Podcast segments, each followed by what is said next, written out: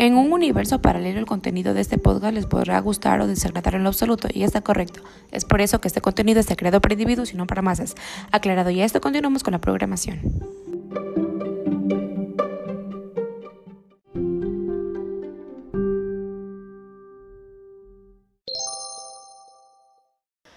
Hola amigos, ¿cómo están? Iniciamos esta semana algo particular con la noticia que, como ustedes sabrán, yo subo estos podcasts únicamente por ocio y recreación, así que vamos a tener un episodio de esa temporada de clásicos literarios los días lunes y los días viernes. Eh, les invito a que se unan a mis redes sociales en Instagram como Belén guion bajo de metal, igualmente en Twitter. Así que cualquier eh, cualquier aporte que quieran realizar lo pueden hacer en mi última publicación de Instagram. también habíamos votado, hecho una votación en Instagram para ver cuál subía primero. Estábamos entre la Iliada y la Odisea, así que ganó la Iliada y vamos a escuchar el audio resumen a continuación. La Iliada es una epopeya griega atribuida tradicionalmente a Homero, compuesta en hexámetros dactílicos que consta de 15.693 versos y su trama radica en la cólera de Aquiles. Esta nos narra los acontecimientos ocurridos durante 51 días en el décimo y último año de la guerra de Troya. En la remota ciudad de Ilión, la cual hoy conocemos con el nombre de Troya, hace más de 40 siglos tuvo lugar una tremenda y heroica guerra en la que participaron dioses y hombres por igual. Eran tiempos en los cuales cada ciudad era un reino autónomo, con sus propios jefes y reglamentaciones, y los guerreros más poderosos, muchos de ellos hijos de los mismos olímpicos y de algún mortal, comandaban sus ejércitos en procura de la victoria, riqueza e inmortalidad. Los eventos que se narran en la Iliada son unos pocos de cuantos sucesos se dieron a lo largo de este enfrentamiento colosal que tardó más de 10 años en resolverse. Tenemos la certeza de que todos los protagonistas de aquel magnánimo acontecimiento aparecen con sus virtudes y desventajas en este soberbio épico y quizá el más hondo y vibrante de la historia de la humanidad. Hubo una ocasión en la cual los dioses organizaron una mega fiesta en el Olimpo. A ella fueron invitadas absolutamente todas las divinidades, grandes y chicas sin distinción alguna. Bueno, no del todo. Zeus olímpico, el padre de soberano de todos los dioses, deliberadamente omitió invitar a Éride, la diosa de la discordia. Él no quería que esta ocasión tan especial le generara riñas y conflictos, pero no obstante su prudencia y los cuidados con lo que trató de ocultar su descortesía, la diosa de la discordia, Éride, se entera y entra en desaire, a lo que ella monta una gran cólera. Sedienta de venganza, fundió una manzana preciosa en oro e inscribió en ella las siguientes palabras: a la más hermosa. Luego la arrojó en el centro de la mesa en la cual departían todos los inmortales. Las reacciones no se hicieron esperar. Todas las diosas se abalanzaron sobre la manzana, pues ellas la reclamaban para sí. Cada una estaba convencida de ser la más bella entre todos los invitados. Entonces Eride, diosa de la discordia, satisfecha, se retiró de la fiesta. Una vez más, ella estaba segura que había triunfado. Zeus trató de controlar la situación. Había adivinado la artimaña de la diosa, de la diosa repudiada, mas ante la consumación de los hechos no tuvo otra alternativa que la de oficiar de árbitro. Una tras otra las inmortales fueron siendo eliminadas de la contienda, hasta que solo quedaron tres de ellas. Era la altiva esposa de Zeus, Palas Atenea, la diosa de las artes y la guerra, y la gracil Afrodita, diosa del amor. Pero entonces ni siquiera el altivo Zeus quiso cargar con la responsabilidad de señalar una ganadora, no por incurrir en la ira de las otras dos rivales, para ello ocurrió, y para esto ocurrió a los sabios consejos de su hijo y mensajero Hermes, quien se ofreció a solucionar el aprieto. Hermes voló acompañado por las tres deidades hacia el monte Gárgaro.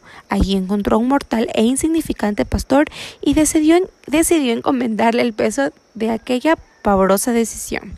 Aquel pastor era Paris, el hijo repudiado del rey Priamo, soberano de Ilión. Cuenta la historia que un poco antes de nacer París, el rey Priamo supo por boca de un oráculo que ese hijo estaba cobijado por una funesta estrella en su juventud. Este traería la ruina y la destrucción a su palacio y al pueblo. Horrorizado el rey encargó a uno de sus servidores la ingrata faena de matar al bebé para que la predicción no se cumpliera. Sin embargo, el hombre sucumbió a la belleza y la ternura del recién nacido lo salvó de la muerte. y lo educó en el campo donde creció fuerte y vigoroso, ignorante de fatal destino.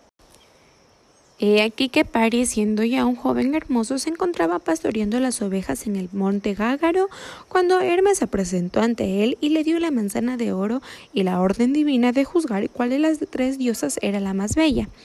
Paris, sin sospechar que ese dictamen prendía su destino, vio desfilar a la sublime Hera, a la sobrecogedora Atenea y a la soberbia Afrodita. Fue a esta quien, sin dudarlo, un instante, Paris le entregó la manzana, y aunque con esta decisión quizá hizo justicia a la belleza, él se hizo del odio de las otras dos contrincantes.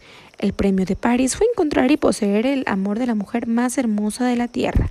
Esta era Helena, esposa de Menelao, rey de Esparta. Su castigo fue llevar a cuesta la responsabilidad de haber iniciado una guerra de diez años, tras los cuales Menelao, asistido por su hermano Agamenón, rey de Argos y Micenas, por una pleyade de caudillos griegos, prendió fuego a Ilión y destruyó el reino de Priamo. De este modo, Hera y Palas, Atenea, encarnizadas enemigas de Paris, tuvieron su venganza. Y fue así como, pese a las previsiones del rey Priamo, el augurio que caía sobre Paris se cumplió. Menelao y Agamenón, hijos de Atreo y por eso llamados Átridas, convocaron ese auxilio al fin de vengar esta ofensa que había recaído sobre su casa, a los más poderosos guerreros griegos. Entre ellos se encontraban Néstor, rey de Picos, sabio y prudente, Idonio, rey de Creta, Ajax Telamonio, rey de Salamina, Diómenes, rey de Calidón, Odiseo o Ulises, rey de Itaca, el más sagaz e ingenioso de los griegos, y el divino Aquiles, quien junto a su entrañable amigo Patroclo es el verdadero protagonista de esta obra. Los hechos narrados en el libro abarcan un lapso que no llega a los dos meses. Se inicia cuando el campamento de los griegos llega a Crises, sacerdote troyano del dios Apolo Febo. Este solicita piedad para su hija Criseida, quien es prisionera del rey Agamenón Atrida. El sacerdote ofrece a Agamenón un espléndido rescate a cambio de su hija, pero sus ofrecimientos y deseos son el asma reír de Agamenón. El rey no solo rechaza la solicitud del dolorido padre, sino que además los despide con insultos y amenazas. Crisis, transido de dolor, implora la venganza del divino Apolo. El dios escucha el ruego de su sacerdote y dispara sus saetas sobre los hombres y animales del ejército griego, con lo cual provoca una mortífera peste. Al décimo día, Aquiles, inspirado por Hera, llama a los caudillos a una asamblea y propone que se consulte a un sacerdote. Así, Calcas, el mejor de los adivinos, luego de pedir la protección de Aquiles, señala la humillación e insulto realizado a Crises como el origen de la calamidad. También determina que solo mediante la satisfacción plena de los deseos de Apolo y de su sacerdote puede ponerse remedio al desastre. Es forzoso que Agamenón se desprenda de su esclava Criseida y que presente una ofrenda al enojado Apolo. El disgusto de Agamenón es enorme y aunque admite y regañadientes las peticiones del adivino, exige ser resarcido de su pérdida con otra esclava que lo satisfaga. A la sazón, Aquiles le pide prudencia y le ruega que aplaque su deseo de lucro hasta el momento en que caiga Troya. En respuesta, Agamenón lo insulta y amenaza con despojarlo de su esclava Briseida.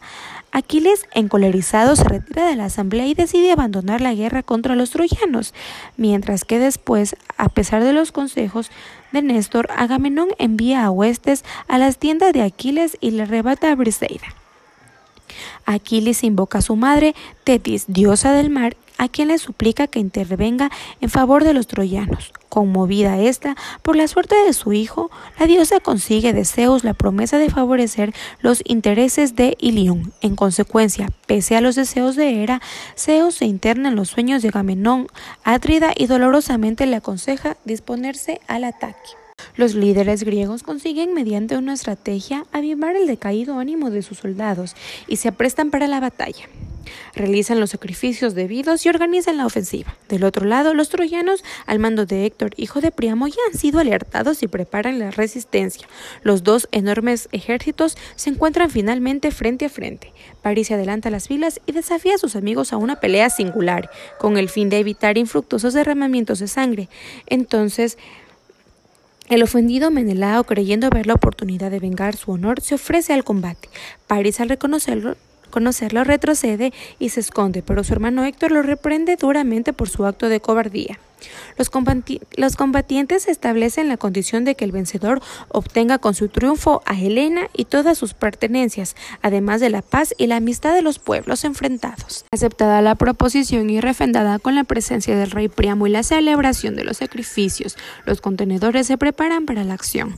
Los ojos regocijados de los ejércitos y de la bella Helena siguen las peripecias del enfrentamiento. París, pese a todo, se lleva la peor parte. Está a punto de perder la contienda cuando Afrodita lo envuelve en una densa niebla y lo lleva junto con Helena hasta la cámara nupcial. Una vez ahí, logra que Helena olvide la cobardía de su amante y entrega a la pareja los deleites del amor. Agamenón considera que la desaparición de París equivale a su derrota y exige el cumplimiento de lo convenido, pero los dioses han decidido otra cosa. Palas Atenea desciende a la tierra y hace que un soldado troyano flecha contra Menelao. Esto es considerado como una flagrante ruptura del acuerdo y se desencadena asimismo la batalla más sangrienta en ese entonces. Hombres y dioses se trenzan en sangrientos combates hasta el amanecer. Al día siguiente, pactan una tregua para rescatar y quemar a los cadáveres. Los griegos aprovechan el armisticio para levantar una enorme muralla con el objeto de proteger sus naves. Al retomar la batalla, los dioses reciben el mandato enérgico de Zeus que advierte no intervenir bajo temibles amenazas. Sin embargo, es el mismo Zeus el primero en contradecir sus prohibiciones y usa su poder para auspiciar a los troyanos. A la final de la jornada, el daño sufrido por los griegos es terrible y su espíritu se encuentra confuso y abatido. Agamenón Atrida propone abandonar la empresa y emprender el de regreso a su, a su patria. Diómenes y Néstor repudian la idea y lo aconsejan acudir a Aquiles. Tal vez con la ayuda de éste la fortuna le sería más favorable. Agamenón accede, sin embargo, a pesar de sus buenas intenciones, de los regalos espléndidos y del juramento de no haberse acercado al lecho de la hermosa Briseida, Aquiles desdeña las súplicas del rey de los aqueos. La cruel lucha continúa. Héctor abre una brecha en la muralla de los griegos y avanza hacia las naves, pero Hera toma parte, distrae a su esposo Zeus para que Poseidón, el dios del mar, pueda cambiar el curso de la contienda en beneficio de los griegos. Más aún, Zeus descubre pronto el engaño de su esposa e inclina nuevamente la balanza en favor a los troyanos. Agamenón y sus aliados están a punto de fallecer. Entonces Patroclo, conmovido por la suerte de los griegos, consigue que su amigo Aquiles le permita comandar las tropas vestido con sus prendas. Este pretendía que sus adversarios sean engañados y piensen que están combatiendo con el divino Aquiles y retrocedan, pero Patroclo olvida las recomendaciones de su amigo cegado por el fervor. Este se adentra demasiado en el territorio enemigo y encuentra la muerte en manos de Héctor. El troyano logra apoderarse de las armas que traía Patroclo, mas no de su cuerpo. Este es rescatado por los griegos. Tras la muerte de Patroclo, la ira y el dolor de Aquiles adquieren magnitudes sobrehumanas. Impaciente por la venganza, apenas espera las armas forjadas por Hefesto que su madre Tetis le había conseguido. Su reaparición en el campo de batalla es estruendosa y como Zeus ha autorizado a los dioses a tomar partido abiertamente según sus preferencias, los acontecimientos que se desencadenaban eran prodigiosos.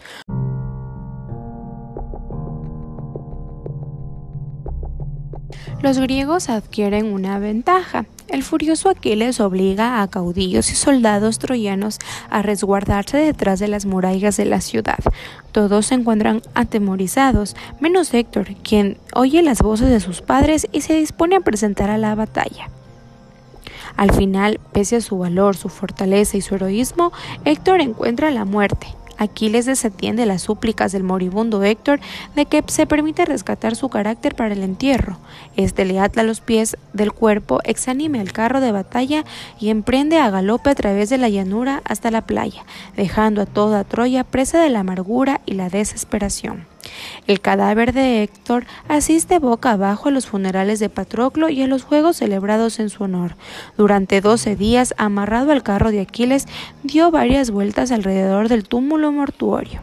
Entonces, Apolo, que hasta ese momento había impedido el destrozo del cuerpo, eleva sus voces de protesta ante tamaña ferocidad innecesaria y se encuentra con Zeus a oídos complacientes. Este consigue por intermedio de Tetis la voluntad de permitir que Priamo recupere los restos de su hijo e infunde en el pecho del anciano rey la fuerza necesaria para emprender el doloroso trance. El encuentro se realiza. Aquiles, conmovido, atiende a Priamo como a un huésped y lo ayuda a transportar el cadáver. Se declaran 11 días de tregua para realizar los futuros funerales. Héctor, domador de caballos, recibe en las hornas de sus padres y hermanos de todos los troyanos en general. El día décimo de la tregua se queman sus despojos mortales y se realiza en el palacio real del banquete funerario. Es así que termina la Iliada. Y bien, es así que terminamos de leer este brevísimo resumen de la Iliada es importante que si ustedes quieren profundizar mucho más en la, este, en la lectura pueden buscarla en PDF, creo que, y cuando salgan de cuarentena pueden comprarla en cualquiera de sus tiendas de libros de la ciudad en la que ustedes se encuentren. Y quiero también decir esto que me parece que la Iliada y la Odisea están entrelazadas y yo ignorantemente había pedido en Instagram que hagan una votación de cuál ustedes querían que se haga primero. Pero bueno, esperaremos entonces hasta el viernes para escuchar el audio resumen de la Odisea. Muchas gracias.